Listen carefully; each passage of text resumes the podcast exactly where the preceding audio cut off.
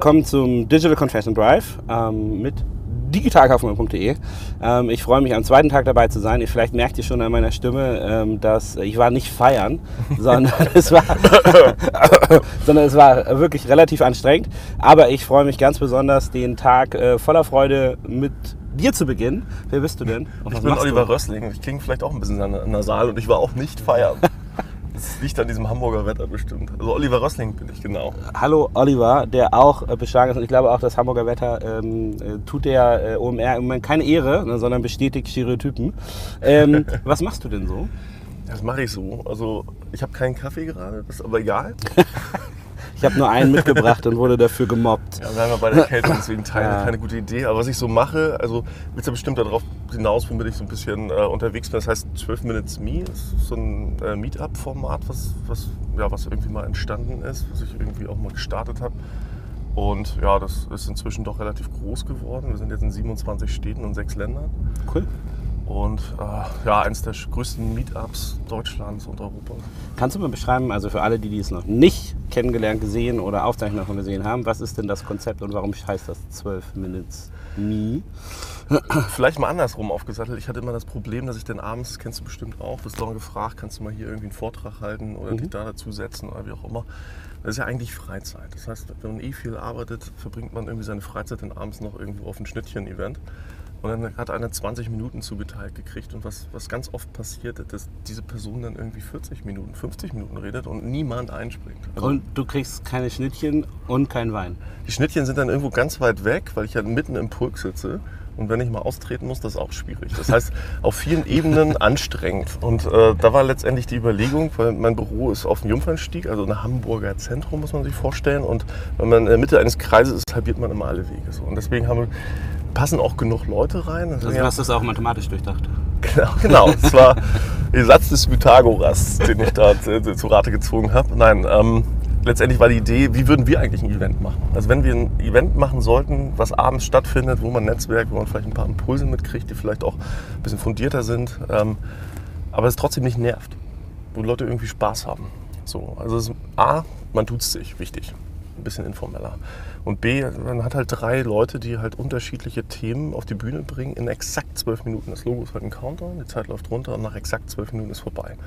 Klatschen die Leute dann aus, beziehungsweise eine Schiffglocke ist dann am Start und wenn die Leute den Satz nicht zu Ende gebracht haben, ist halt Pech. So, ne? Und äh, danach dreht es sich einmal und dann das Publikum, was teilweise äh, bis zu 500, 600 Leute bei uns sind. Also jetzt bei mir im Büro sind es maximal 200, 199. Sagte er, der Feuer, dem, dem Feuerschutzaufbeauftragten. genau, 199 Leute sind das da maximal. ähm, die haben dann die Chance, den äh, sprechenden... Lecker der Kaffee. ja bin jetzt irritiert, den Sprechenden letztendlich zu grillen oder zu löchern. Also ich, muss letztendlich auch ein bisschen gerade stehen für das, was ich da erzähle. Wenn ich da zwölf Minuten lang einen Sales-Pitch mache, dann, dann, grillen mich die Leute halt im Zweifel auch. Also und wie lang ist die Q&A? Ist die dann auch beschränkt? Exakt zwölf Minuten. Also es also ist auf Augenhöhe. Das heißt, der Speaker ist mit Publikum auf Augenhöhe. Ja. Und dadurch, dass es relativ informell ist, also alle sich duzen und man auch mit einem Bier in der Hand referieren kann, das ist diesen informellen Charakter und die Leute trauen sich auch mal zu fragen. Weil sonst bei diesen Anzugträgern-Events, da, da, da traust du dich halt nicht zu fragen, weil du denkst, okay, wenn ich das jetzt frage, denken vielleicht die anderen 99 in dem Raum, dass ich irgendwie doof bin. Mhm.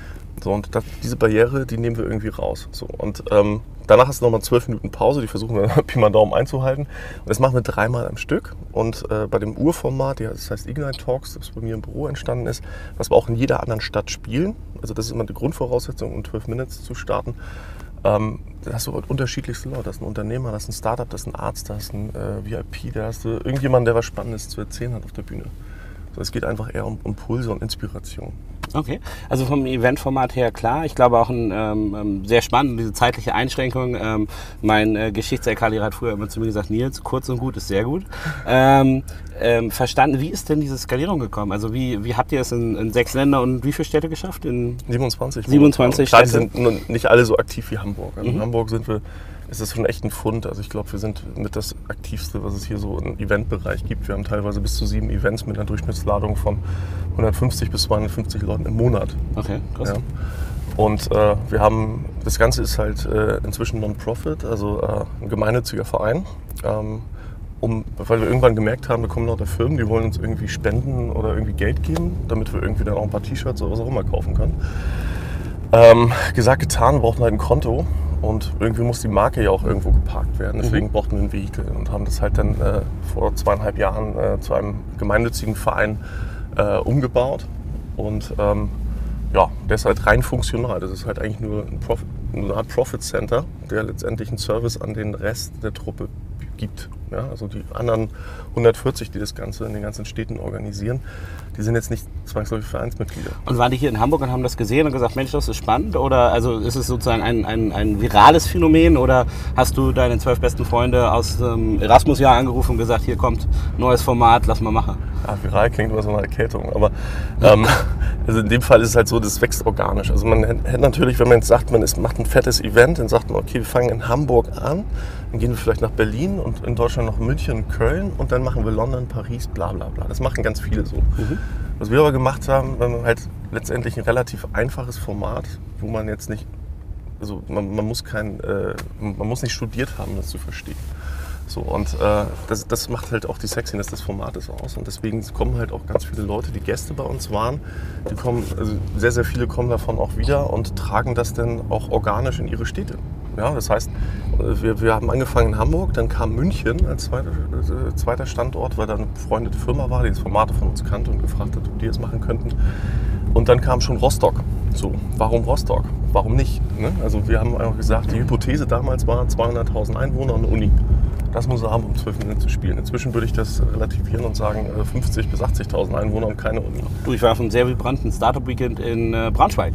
Ähm, hätte ich jetzt auch nicht so verortet, aber das hat auch super geklappt. Da, äh, waren, da waren zum Teil zur Abschlusspräsentation 250 Leute, ne? weil da das Angebot noch sehr gering ist, hm. ist das Interesse massiv hoch. In Hamburg kannst du ja schon auch woanders rumdödeln, wenn du möchtest. Ähm, aber jetzt, in, wenn du in dieser Startup-Szene, äh, in diesen Formaten unterwegs bist, bist du ja in dezentralen Zentren sozusagen ähm, ähm, sogar wahrscheinlich noch interessierter ne? und kriegst eine teure Zuhörerschaft. Das Geile ist halt, in diesen kleineren Städten hast du immer diese kleinen Strohfeuer die sind dann eine Zeit lang an, dann macht da irgendwie einer mal ein Event, dann ist es doch wieder langweilig oder da gibt es irgendwie keinen, der das irgendwie mit dem macht und dann ist die Motivation weg. Oder es ist ein sehr extrem hohes Stickiness, dass immer die gleichen Leute da auf der Matte mhm. stehen, die sich dann irgendwann auch kennen und nichts mehr zu erzählen haben. Ähm, und was wir mit 12 Minutes machen, ist halt ein sehr einfaches Format, wo jedes Mal neue Leute auch kommen. Wir haben ungefähr ein Turnover, also 50 Prozent neue Gesichter so im Durchschnitt. Mhm. Und wir geben wir verstetigen halt dieses Event, dass es so einfach ist äh, und wir auch immer direkt Partner haben, die das dann wo das denn stattfindet. Das heißt, die dann sich auch verpflichten, das langfristig mit uns zu spielen. Ähm, hast du gleich diese Verstetigung drin und dadurch diesen Gewöhnungseffekt. Aber du gibst diesen kleinen Ökosystem, wo ja natürlich auch politische Leute rumrennen, die jetzt äh, aus der New Economy. Du gibst der New Economy letztendlich die Möglichkeit, sich selber auch lokal ein bisschen zu feiern. Mhm. Ja? Also dass man einfach sagt, Mensch, hier Rostock oder Münster, Mensch, wir haben hier, haben hier auch Fastbus. Uns fragt ja nie einer, weil alle mal nur nach Hamburg, Berlin oder München gucken in Deutschland. Und international interessiert, interessieren wir sowieso niemanden. So, und das ist eigentlich gar nicht so. Also teilweise hast du da wirklich Perlen. Äh, wo, also wir haben Speaker auf der Bühne, die noch nirgendwo standen. Und klar haben wir auch mal einen, der nicht so geil performt, weil es einfach ein, das ist gratis, das Event, es kostet keinen Eintritt, du kriegst Getränke for free. Deswegen sind wir also im oberen Drittel von der Speaker-Qualität, aber jetzt nicht top, top, top immer. Mhm. So, aber wir haben teilweise auch echt Überraschungen dabei, wo wir gesagt haben, okay, den, den hat noch keiner entdeckt und das ist ein sagenhafter Speaker auf der Bühne. Ja, und das, ist, das, das macht, glaube ich, dieses Sexiness aus. Dass du halt wie viel ist Inhalt, wie viel ist Rhetorik, wenn du einen Speaker beurteilen würdest? Äh, du meinst die Speaker-Qualität generell? Mhm. Ja. Also, also ich glaube, äh, so, so, ein Talk sollte grundsätzlich einen hohen Unterhaltungswert haben. Also auch wenn es zwölf Minuten lang ist. Äh, einen Experten da vorne hast, dann, muss, dann ist der Unterhaltungswert meistens nicht so hoch. Es kommt auf das Format an. Wenn du auf einem Experten-Event bist, dann willst du irgendwie einen Deep Dive haben in irgendwas ganz Spezielles und dann brauchst du kein Entertainment, dann willst du was lernen. Aber wenn du ein lockeres Format hast, wo ein Bier in der Hand hast, da willst du Impulse, da willst du natürlich auch irgendwas mitnehmen, aber du willst auch unterhalten werden. Deswegen glaube ich da 50-50 bei so einem Format wie bei 12 Minutes, dass du halt auch einen gewissen Unterhaltungswert hast und ein bisschen rhetorische Fähigkeiten. Aber wenn du jetzt irgendwo auf ein Fachseminar für Ärzte oder sowas gehst, dann willst du halt hören, okay, wie, wie kann ich die Prostata jetzt besser rausschälen. Okay. Sag mal, und die Entscheidung, dass ihr habt ja das äh, begonnen mit einer Firma, ähm, das gemeinnützig zu machen, warum das? Ähm, es ist bei mir in der Firma absolut gestartet, aber das hat was mit der Skalierung zu tun. Also letztendlich ist es halt so, dass alle das ehrenamtlich machen. Ich auch. Ist eigentlich, wir nennen es immer eskaliertes Hobby mhm. ähm, von uns allen. Ähm, und äh, die Frage ist halt, die Wette war, lass mal gucken, wie groß das ganze Ding werden kann. klar hättest du es auch wie TED oder wie auch immer machen können, äh, mit, äh, mit Zertifizierung und hier Lizenz und äh, auf Los und Eintrittsgeldern und so weiter und so fort. Aber wir haben halt einen enormen Speed, dadurch, dass die diese ganzen, nennen sie jetzt mal, bürokratischen Bürden nicht haben. Also ein bisschen ähnlich wie eigentlich äh, Startup Weekend. Ne? Die sind ja auch weniger bürokratisch unterwegs. Ist, glaube glaub ich, aber auch eine For-Profit-Angelegenheit. Mhm. Ähm, aber die haben ja dann diese zentralen Sponsoren und stellen dieses Frame zur Verfügung, ja. sodass du dieses Event relativ schnell äh, mitgehen kannst. Sehr spannend. Sag mal, wenn du äh, nicht dein eskaliertes Hobby verfolgst, ähm, was äh, sich relativ zeitfüllend anhört, muss man sagen, ähm, was machst du dann so? Äh, genau, also ich leite eine Firma, die heißt Absolute Reality und da machen wir halt Visualisierungskonzepte, ähm, also mit VR, AR, Mixed Reality, was man da so kennt. Das ist ja auch alles total gehypt gerade und äh, ähm, wir gucken mal, ja, was da so passiert. Ich habe hab leider, leider mit Judith Andresen eine interessante These letztes, äh, gestern aufgestellt, dass sozusagen die Affinität von CDOs zu 3D-Brillen eine reverse Relation zu ihrer Qualifizierung hat. Also Aber gut, kann man. Bei, beim, beim fünften Bier. Dann ja. habt ihr durch die Biere unten durchgeguckt, durch den Boden. Ja, ja das äh, äh haben wir Aber jetzt, ähm, was mich da interessieren würde, du, du, hast schon ganz richtig angesprochen, ein super gehyptes Thema, ne? diese, äh, mhm. diese äh, ganze Geschichte mhm. rund um Visualisierung, um, um, äh, um, um 3D, Virtual Reality. Ja. Ähm, erzähl mal ein paar Geschäftsmodelle. Jetzt sind wir über Digitalkaufmann. Ja. Erzähl mal echte Applikationen, die ihr macht. Also wir haben einen ganz starken B2B-Fokus. Mhm. Klar mhm. ist Gamification ein ganz wichtiger Aspekt. Also Gamification, man muss einfach ganz viel Learnings, die man aus dem Games-Bereich hat, einfach äh, mit einbauen, um die Leute bei der Stange zu halten, damit die auch motiviert sind, das zu nutzen. Ist das dein Hintergrund? Also wie hast du zu dem Thema gefunden? Das ist auf mich zugekommen. Nee, also ganz kurz nochmal zu Businessmodellen, was wir zum Beispiel gerade machen wir mit der HPA, das ist praktisch die Hamburger Hafenbehörde. Mit der bauen wir gerade einen virtuellen Zwilling des Hafens. Das heißt, auf praktisch allen Endgeräten, die du vorstellst, über HoloLens, ähm, AR-Kit auf dem Tablet und äh, HTC Vive, Oculus und so weiter und so fort, gibt es halt verschiedene Visualisierungen des Hafens. Das heißt, stell dir so ein bisschen jetzt mein Lieblingsbeispiel, was da in meinem Kontext gesagt wird, Minority Report, bla bla bla, ja. Aber es ist wirklich so, du bist halt dann in diesem Hafenmodell drin und hast nicht diese abstrakten Zeichnungen, wo du halt eine hohe mhm. Transferleistung mhm. haben musst oder eine hohe Expertise, um die zu verstehen.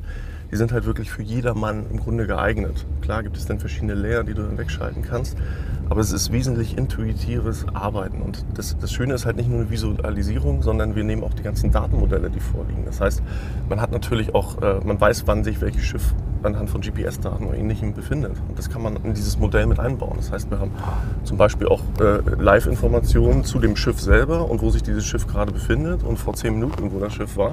Und das kann man einfach äh, in diesem Modell mit reinbringen und du hast halt eine recht intuitive Steuerung. Weil im Grunde ist es so, du baust ja Modell. Ich, äh, um das zu verstehen, wo, wo wird das dann genutzt? Ist, guckt dann der ähm, Lotse auf, äh, ähm, ähm, in dieses Modell rein, um zu verstehen, wo sind die gerade? Oder also was, was ist sozusagen die Applikation, die dadurch verbessert wird ja, oder die, also die, die, der Anwendungsfall? Es vereint ganz, ganz viele Anwendungsfälle. Also ein Riesentrendthema ist auch BIM, also äh, Gebäudeinformationsmanagement. Mhm. Ähm, äh, dass du letztendlich die ganzen Informationen von den Sachen, die da gebaut sind oder noch gebaut werden, letztendlich abrufen kannst wo, äh, oder wo sind irgendwelche Rohre an der Wand und so weiter. Also bis aufs Gebäudeebene kannst also du wenn runtergehen. Ich, wenn ich dann sozusagen ähm, da stehe und dieses Gebäude neu planen möchte und äh, eine neue Toilette einbauen möchte und wissen möchte, wo ist der, der, der Fallschacht runter in den Keller, ähm, dann äh, kann ich das sozusagen bei euch, anstelle dass ich äh, eine Architekturausbildung haben muss, um so einen Plan genau zu verstehen, einfach reingucken und sehe das dann im Zweifelsfall und kann sagen, okay, wenn da das grüne Bild hängt, 30 Zentimeter davon weg ist die Leitung oder zum Beispiel. Okay. Ja, und das, das lässt sich sich alles in diesem, also der Hafen hat einfach extrem viel auch mit Gebäudemanagement zu tun. Mhm. Das ist der Wahnsinn, wusste ich auch nicht. Aber das ist halt ein Teilaspekt dieses Modells. So, dann hast du natürlich für die Lotsen, äh, äh also im Grunde baust du ja ein Modell. Ein Modell ist immer eine Vereinfachung der Realität. Ne? Also auch, auch aus kaufmännischer Perspektive. So, und umso mehr Variablen du reinmachst, umso näher kommst du an ein realistisches Modell. Mhm. So, dann versuchst du natürlich die wichtigsten Variablen zu berücksichtigen in Visualisierung und äh, Datenströmen und äh, kannst das vielleicht auch simulieren in Zukunft, wann muss die Elbe wo ausgeschippert werden. Ja? Weil wir einfach Erfahrungswerte haben, zu der Jahreszeit bei den Wetterkonditionen ist höchstwahrscheinlich hier sehr, sehr viel Schlick. Gucken wir mal genauer hin. Ne? Also dass du halt schon mal predictive zumindest so einen Hint hast, wo du mal hingucken solltest. Ne? Oder du kannst halt auch Vorschläge erarbeiten bei der Springflut, wo kann dieses Schiff am besten gelöscht werden. Ne? Und das sind halt so Themen, die du dann relativ schnell und intuitiv... Für alle Nicht-Seefahrer, das bedeutet abladen, nicht, dass es brennt. Genau, das Schiff brennt. Ja, also du kannst halt sehr, sehr viele Use Cases in ein recht komplexes Modell äh, visualisieren. Das Schöne ist halt, wir Menschen sind es gewohnt, äh, Excel-Tabellen zu lesen, was wir gelernt haben. Wir, sind, wir können 2D-Grafiken, Graphen und 3D-Graphen vielleicht noch lesen. Aber wenn mehr Information zusammenkommt, also ein n-dimensionaler Graph, ja, der ist für uns in der vierten Dimension praktisch nicht mehr richtig vorstellbar. So, und äh, das, das lässt sich aber schön durch eine intuitive Visualisierung äh, abdecken. Ja? Das heißt, jeder Autonormalverbraucher setzt die Brille auf und kann damit erstmal was anfangen. Und dann äh, kommt es natürlich darauf an, wie tief die Leute ins Detail reingehen, aber dann musst du natürlich irgendwann wieder ein bisschen Expertise haben. Simon, bei, bei euch im Unternehmen, wie viele Leute seid ihr jetzt? Sind so äh, Mitte 30 irgendwas. Und wenn man jetzt, wenn man das nimmt und, äh, und splittet, was ich da bei, bei diesem ganzen Thema Virtual Reality relativ schwierig finde, du brauchst eine relativ hohe Hardware-Kompetenz, aber auch eine Software-Kompetenz. Ähm, und dann, was du gesagt hast, ihr arbeitet ja dann wahrscheinlich mit massiven Datenmengen. Ja. Ähm, also man muss auch sozusagen diese Modellierung der Datenarchitektur und so weiter beherrschen. Das sind ja jetzt gerade bei, bei jemandem wie mir, der aus dem E-Commerce-Umfeld kommt, ähm, da sind ja schon ganz schön harte Drops, die da gelutscht werden müssen, ähm, äh, diese ganzen Kompetenzen aufzubauen. Wie von den 30 oder knapp oder Mitte 30, wie auch immer Leuten, wie seid ihr da aufgeteilt in Hardware, Software, Backend, Frontend, Datenarchitektur? Also das, das hört sich einfach wie ein sehr, Also- sehr komplexer Themenbereich an. Also im Grunde, unsere, die Firma gibt es schon recht lange. Wir sind jetzt 22 Jahren am Markt. Und äh, davor waren die Jungs, die es ursprünglich mal gegründet haben, äh, ähm, auch schon zusammen und haben äh, Dinge gemacht. Und 1991 haben wir die erste VR-Brille gebaut. Da war ein Vortrag in Hamburg von Timothy Leary, das war der äh, guter Freund von Yoko Ono und Co. Ähm, die, der LSD-Papst, das war ein Professor, der hat immer ein bisschen, bisschen was geraucht und hat gesagt, virtuelle Realität ist nicht so große Ding. Und da gab es schon die ersten VR-Brillen aus USA und Co. Und die haben dann 50.000 aufwärts gekostet und die Rechner dazu entsprechend mehr. Ja. Deswegen hatten die Jungs dann gesagt, komm, wir nehmen uns mal hier so eine Taucherbrille, äh, Modell Haiti und kleben da irgendwie die ersten Flatscreens davor und hatten dann eine Auflösung von 320 und 280 Pixeln und haben dann praktisch von Carl Zeiss Jena, das war damals noch zu DDR-Zeiten, äh, über äh, Auslandstransfer äh, spezielle äh, Gläser geholt, um halt, also das Ding sieht aus wie jetzt ein Oculus, ja, also es ist nicht größer, Okay. Aber die Framerate war halt bescheiden. Ne? Also Ja. irgendwie drei, drei Bilder pro Sekunde pro Auge gehabt. Da wurde natürlich relativ schnell schlecht. Also das Motion Tracking und so, das war halt gar kein Thema. Und Gyrosensor gab es da auch nicht wirklich. Also das, äh, klar, wäre den Anfängen, aber das heißt am Ende des Tages im Umkehrschluss, wir haben halt wirklich Pioniere aus dem Bereich da, der 3D-Technologie. Wir haben äh, in den 90ern für die, für die NASA und für Disney die ersten 3D-Themen gebaut, unter anderem. Und 3D-Studio Max mitentwickelt. Das heißt, wir haben echte Pioniere und die sind dementsprechend auch erfahren. Und äh, das, der Unterschied ist ja, wenn du jetzt einen von der Uni holst, der nimmt halt das, was er gelernt hat. Mhm. Und wir, wir haben teilweise Jungs da sitzen, die haben die es praktisch erfunden. Also, Ja, die haben die, also mit, mitentwickelt die haben sozusagen. praktisch, ne, die wissen, wo das alles Mhm. herkommt und die können das halt auch ganz anders herleiten. So, und äh, meistens ist es halt so, dass wir dann Leute auch ins Sparring setzen, dass wir halt immer einen gewissen Anteil an Entwicklern und einen gewissen Anteil an Artists haben. Die Artists, die müssen natürlich immer oftmals noch an händisch an die Modelle ran. Es ist halt immer noch nicht so weit, dass ich irgendwie eine CAD, also eine CAD-Datei nehme, also eine einfache 3D-Vektorgeschichte und die in ein äh, VR-kompatibles Format umwandeln kann. Das ist äh, alles noch nicht so richtig standardisiert, da muss man oft noch äh, Also man ist sozusagen nicht mehr, nicht mehr auf Hawaii-Taucherbrillenniveau, aber sozusagen in der Gesamtentwicklungskurve der Technologie ähm, ähm, äh, steht man immer noch relativ weit am Anfang. Oder? Nein, also die, die Geschwindigkeit äh, ist gerade enorm hoch. Mhm. Ja, also die, die Brillen, die Qualität der Darstellung, die Qualität der Hard- und Software äh, entwickelt sich enorm schnell gerade, weil einfach eine hohe Nachfrage auf dem Thema ist. Auch wenn viele sagen, gehen langweilig, das wird eh nichts.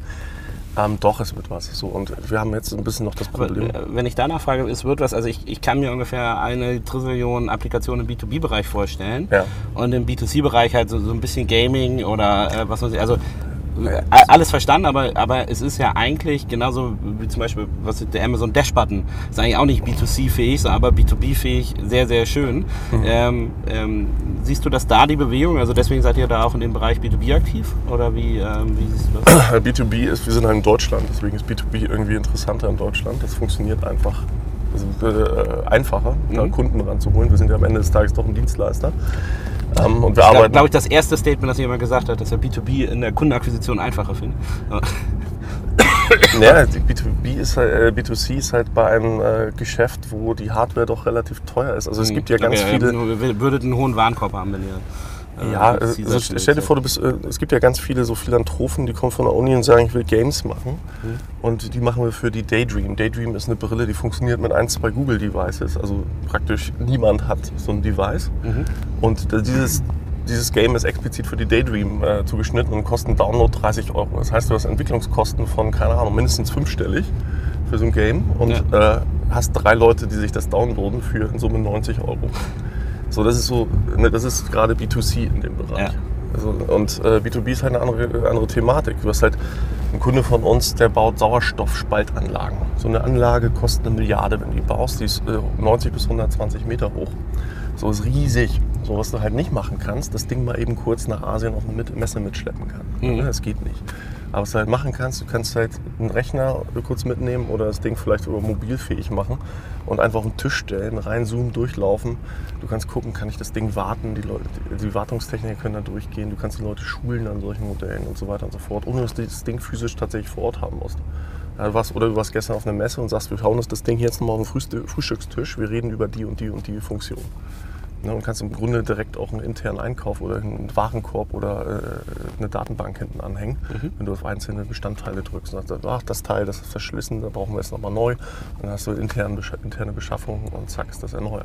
Okay. Also da ist sozusagen der, äh, die Nutzen-Kosten-Relation relativ leicht äh, erläuterbar, deswegen B2B ein ähm, spannender Bereich. Müsst ihr da viele ähm, Gräbenkämpfe führen, dass Leute überzeugt sind? Oder ist da so ein Nachfragedruck im Markt schon hinter der Technologie, ähm, dass, dass ihr im Endeffekt euch die Kunden rausselektieren könnt? Ja, also wir arbeiten natürlich gerne aus dem Key-Account raus. Mhm. Also ähm, wenn wir dann erstmal Kunden konvertiert haben, die das ganze Thema verstanden haben und den Nutzen verstehen, dann bleiben die in der Regel auch bei der Stange. Also letztes Jahr ist es einfach so, wir haben unseren Umfa um, äh, Umsatz in dem Bereich knapp verzehnfacht. Dafür an anderer äh, Stelle bei Oldschool-Software-Themen äh, dementsprechend weniger. Also wir sind jetzt nicht durch die Decke gegangen. Heißt verzehnfacht, heißt praktisch von, von 2016 gar nichts. Also das waren alles nur Liebhaberprojekte und ein paar ganz kleine Prototypen.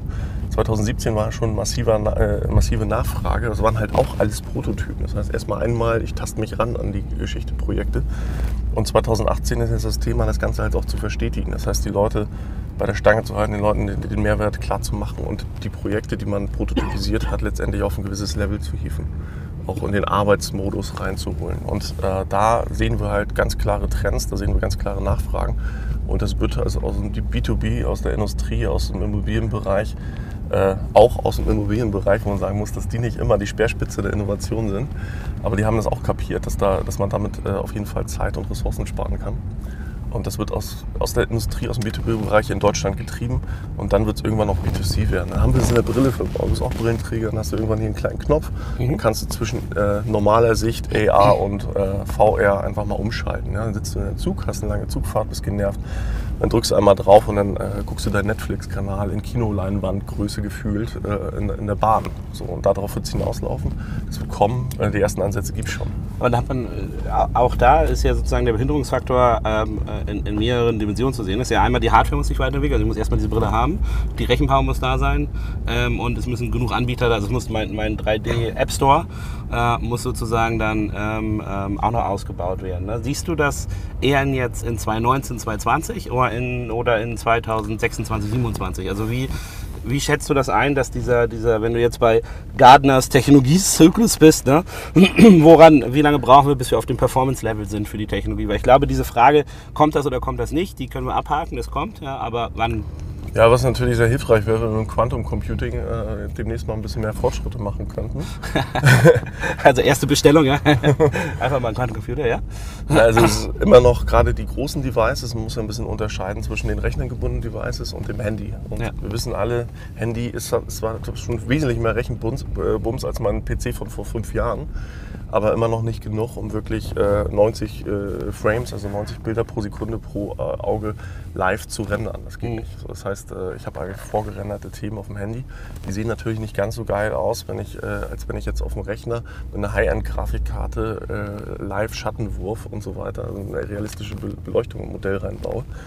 Ähm, ist das dementsprechend hübscher. So, das heißt, die großen, so richtig geile Lösungen, vielleicht noch irgendwie äh, so Global Illumination Themen, also wirklich total realistisches Licht haben willst, dann musst du eigentlich Grafikkarten stacken. Also so, es, so krass ist es immer noch. Ne?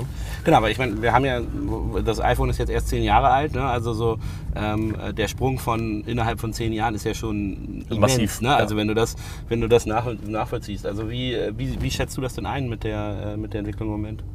Ja, also wenn, wenn ich das mal aufs Telefon übertrage, im Grunde geht es jetzt erstmal darum zu standardisieren. Also bei, beim, beim Telefon hat sich es eigentlich äh, standardisiert, dass wir einen äh, Android App Store haben und einen Apple äh, App Store. Und zeitweise gab es dann auch noch einen Windows App Store. So, und äh, momentan macht irgendwie in, für jedes Device gibt es jetzt irgendwie einen App Store für unterschiedlichen Hersteller. Das heißt, es wird irgendwann äh, zusammenwachsen. Also die, die müssen erstmal gucken, wer gewinnt ja, und dann, Ja. dann kann man das ein bisschen konsolidieren, die Industrie. Genau, sonst baust du es einfach zehnmal neu für alles Mögliche. Mhm. Ja, damit du dann bei Steam bist, bei Oculus, bei Facebook und Co. Die, sind, die, die, die versuchen natürlich alle irgendwie äh, ihre, ihre Technologie und ihre Plattform nach vorne zu stellen, um einfach der Winner zu sein in der Competition und machen dementsprechend auch im Zweifel auch mal zu für andere. Oder es ist auf jeden Fall nur durch einen Umweg machbar, dass du dann irgendwo in dem App Store bist. So, und da, da, da müssen die Barrieren noch äh, fallen. Also da, äh, da sind auf jeden Fall Chancen, das wird auch passieren. Okay. Also das kannst du da noch einen, einen, einen Timeframe ranhauen? Also was, was du abschätzen würdest, ähm, äh, bis wir das sehen können? Weil das ist ja sozusagen für den Konsumenten, also es gab ja einige Feldversuche, so ein bisschen Google Glass, das ging in die Richtung. Das ist jetzt erstmal wieder weg irgendwie gefühlt. Also ich habe damit selten jetzt jemand rumlaufen lassen. Es gibt es noch. Es also gibt es- die zweite Version die ist im B2B-Bereich eingesetzt. Also die Google hat die weiterentwickelt, aber halt nicht mehr als B2C. Ja, Also die haben die gleiche Einsicht getroffen, die du ja eigentlich auch schon gesagt hast, dass äh, B2B erstmal der relevantere Bereich ist, dass man schauen muss, in welche Richtung ähm, das eventuell geht. Mhm. Guck mal, jetzt kommt hier neben uns der Porsche. Das nächste Mal machen wir es im Porsche. Kinder sitzt hinten drin. Du, ja, das wird, äh, das wird sicherlich spannend werden, das, äh, äh, wo wir dann wohl sitzen können. ne? Man muss sich dann mögen auf der Motorhaube. Im Bikini. Hm, Wenn wir, aber wenn wir dafür die Hawaii-Brille äh, kriegen, können wir das dann auch äh, sehr sinnhaft mit deiner Thematik verknüpfen. du, also äh, abschließend, ähm, es wird kommen. Mal Ja. gucken wann. Ja. Ähm, aber äh, die ersten großen, wirklichen Fortschritte wird man im B2B-Bereich sehen, weil da einfach Zumindest in äh, Deutschland. Cash für Entwicklung äh, Ja. in Kombination ist. Ich, wenn du sagst, zumindest in äh, Deutschland, Amis sind da weiter oder Asien? Was- In Amis funks äh, Amiland funktioniert einfach B2C wesentlich besser. Amerika, B2C funktioniert besser, Technologie ist da aber trotzdem die gleiche. Ne? Also du kriegst vielleicht eine höhere. Genau, bloß du hast halt äh, einen anderen, anderen Bedarf oder andere Nachfrage. Wenn halt großen, großer VC reinkommt und sagt, das ist eine Wette, die möchte ich für B2C eingehen und hier ist das Geld, mach mal. Ähm, dann ist das halt okay, wenn du eine Burnrate hast für über die nächsten drei bis fünf Jahre. Das, Ja. ist, deshalb musst du in Deutschland nicht haben. Ja, ja. So, und deswegen funktioniert einfach B2B hier in, in Deutschland einfach wesentlich besser. Und äh, hier ist halt B2B äh, zweite, zweite Reihe. Okay. Äh, B2C. Also wir gucken, dass der, ähm, der Bereich aus Amerika rüberschwappt. In Asien, wie, wie ist es da? Hast du da irgendwie, also weil jetzt zum Beispiel E-Commerce, Mobile Commerce ist halt in Asien viel, viel weiter, auch als in Ja. Amerika, muss man fairerweise sagen. Ähm, da wird der, wird der härter gespielt, der Bereich. Ähm, ähm, Also wie ist das im Verhältnis? Asien, Japan, Südkorea ist ganz klar B2C. Mhm. Ähm, sieht man ja auch, die haben ja die ganze Spielhöllen und die sind auch wesentlich, also die nehmen das ja sofort an, wenn da neue Technologien, die wollen das sofort ausprobieren, sind interessiert und mit irgendwelchen lustigen Mangas durch die Gegend schwimmen oder irgendwas. Ne, und da, da sind die extrem affin. Das haben wir in Deutschland so nicht, wir sind nicht so ein verspieltes Volk, das ist, glaube ich, Ja. ein kulturelles Ding. Das stimmt wohl. Du, pass auf, ich glaube, 12 Minute Me ist gar nicht so das unbedingt das Interessanteste, was du machst. Ähm, ich finde den Bereich, den du da machst, äh, ähm, äh, also dein Nicht-Hobby, sondern deine echte Arbeit, ähm, auch extrem spannend. Ähm, mit 12 Minute Me hast du, glaube ich, die ganze ähm, ähm, äh, Szene um ein super spannendes Eventformat ähm, erweitert und bereichert. Ähm, freut mich, dich heute dabei gehabt zu haben. Ähm, ich hoffe, dass wir, wenn wir uns so vielleicht in einem Jahr wieder sprechen, ähm, wir dann bei, äh, bei wesentlich mehr Ländern und Städten sind äh, und dann äh, gucken, wie es weitergeht und dann aber auch über viel mehr interessante B2B-Cases und B2C-Cases in der Virtual Reality-Welt sprechen können. Also, Vielen Dank. Nils, Ah, okay, okay, danke dir.